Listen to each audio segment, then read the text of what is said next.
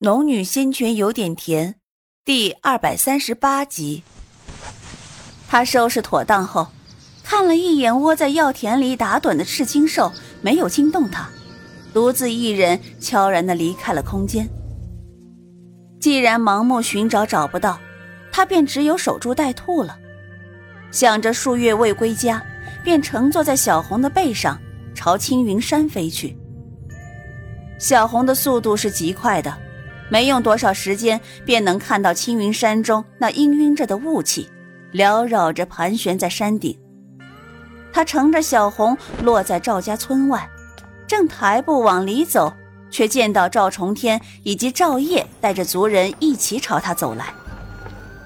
赵重天脸上满是笑容，见到苏玲便道：“然儿，你可算回来了。”苏玲诧异的表情还没有收起来。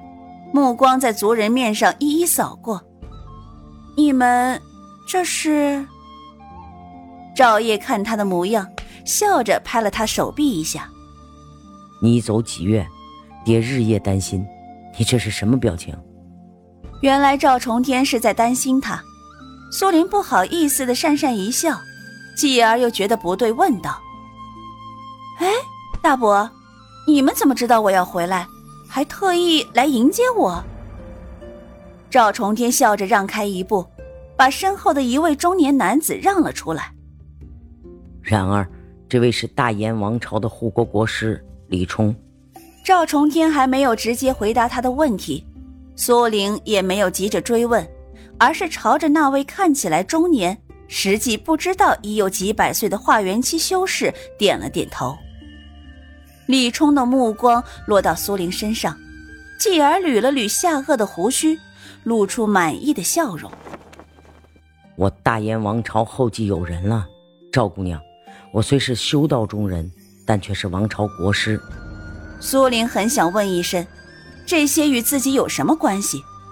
便听李冲又道：“早闻赵姑娘天资出众，没想到修道不过十年耳。”竟然已经是化元期的高手了。陛下着我前来封赏赵家，赐青云城在内的附近十城与赵家。哎，等等！苏玲终于出口相询了。陛下如此可有何要求？李冲笑着点点头。赵姑娘果然聪慧过人呢。废话，这世上有白吃的午餐吗？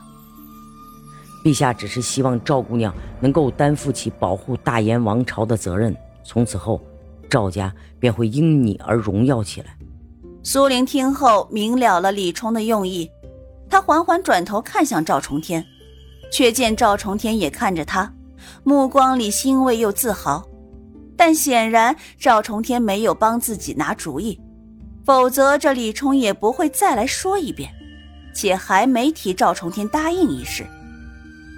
他轻咳了一声：“李国师，担负起保护大眼王朝的责任，可有什么具体要求？”苏玲并不想得罪李冲，更不想得罪大眼王朝的主人。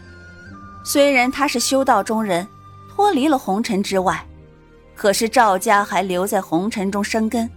上一次赵重天带领赵家人来帮他，他便不能再置身事外。他身后还有上百个赵家人，他们中有修士，有凡人，却脱离不了这个红尘。李冲见他没有拒绝，脸上的笑容深了两分。赵姑娘果然是个明白人，陛下的意思是赵姑娘只需静心修行，一切物资陛下都会提供给你。但若是陛下有需，姑娘也得出手相助。这就是花钱养打手了。苏林算是明白了，这个凡人界的皇帝为了制服这个满是修士的世界，他还必须得花心思来制衡这些人。既然没有必须要履行的责任，苏林自然乐得这个交易，口头承诺而已。况且若真需要他出手，打不过还不能跑吗？况且这个对自己无损的交易，却能换来十座城池，以及赵家族人在这樊城地位的提高。一时间，他脑中迅速权衡，做了决定，他笑着转头看向李冲：“ 陛下如此好意，冉儿怎能拒绝？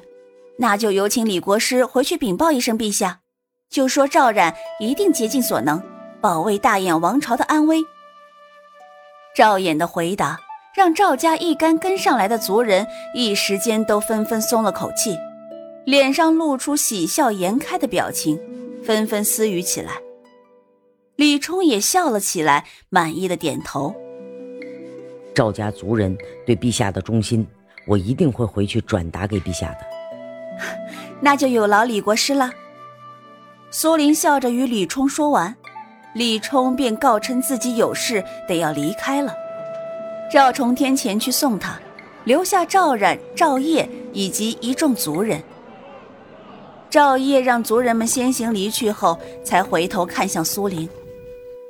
然而，你离开这么久，让我和爹好生担心呢。大哥，对不住啊，此前没有告诉你们。哎，罢了，只要平安无事就好。我只是奇怪，在你消失后，那些界外修士也没了踪影。如今大眼王朝也算安定下来了。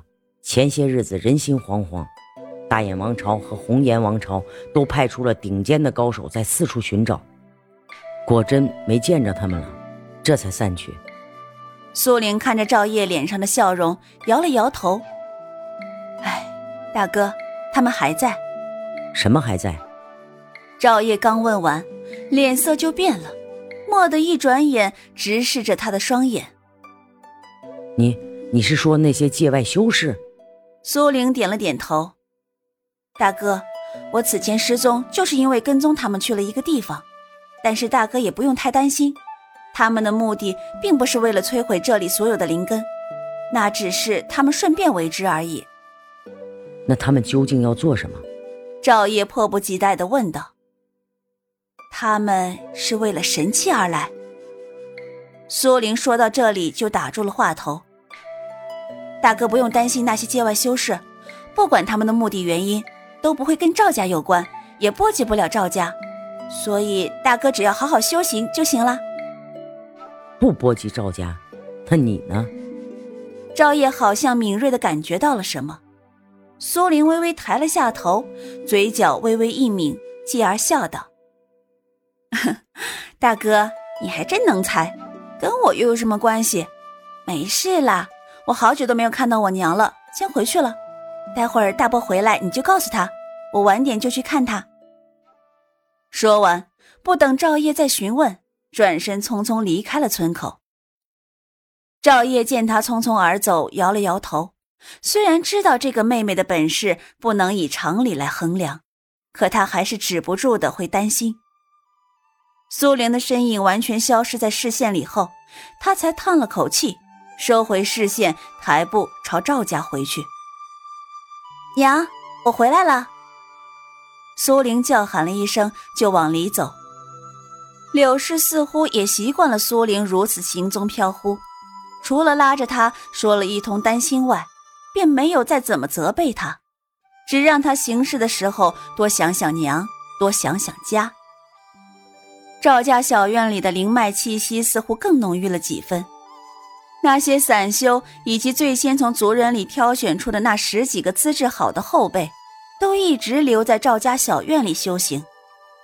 有唐诺和钟玉炼丹，一个个的修为突飞猛进。别看他赵家小院面积小，其内的高手却足以与大门派相媲美了。这一次回来，他还发现唐诺和林海间有了些不同。林海看自己的目光也不再像以前那样让自己有些喘不过气来，反而沉淀清澈了不少，让他很是欣慰。看来他已经想明白了，唐诺才是最适合他的人。哎，冉儿，你快来看看，我这炉丹药炼的怎么样？唐诺叫嚷着，唤回苏玲的思绪。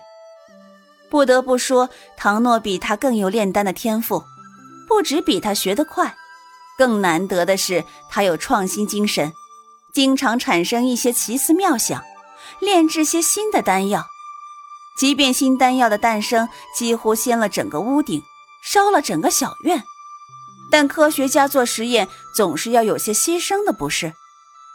所以在见识到唐诺这种精神之后，他便决定以后种植了灵草，统统扔给唐诺做实验。反正做了丹药也少不了自己的，那何乐而不为呢？苏玲回家后，每个人都很欢喜。如今的赵家小院已经扩大了许多，分成两个大院以及一个小院。小院保留了曾经的格局，只是把后院扩建成了两个大院，一个是赵家族人居住之地，一个却是苏林一家。以及由钟玉招揽而来的那些散修所居的院落，两乡相处还算融洽。因为苏玲的回归，赵家在一夜之间成为十城领主，不仅在大眼王朝的地位显赫起来，得到的修炼物资也比以往翻了数倍。是以不论出于什么样的心思，所有赵家人，包括赵家老四的媳妇张氏。见了苏玲也会挤出些笑容。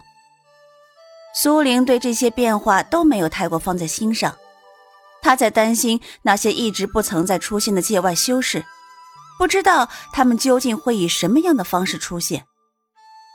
一日两日，时间一点点在指缝间溜走，那些界外修士却始终不见踪影。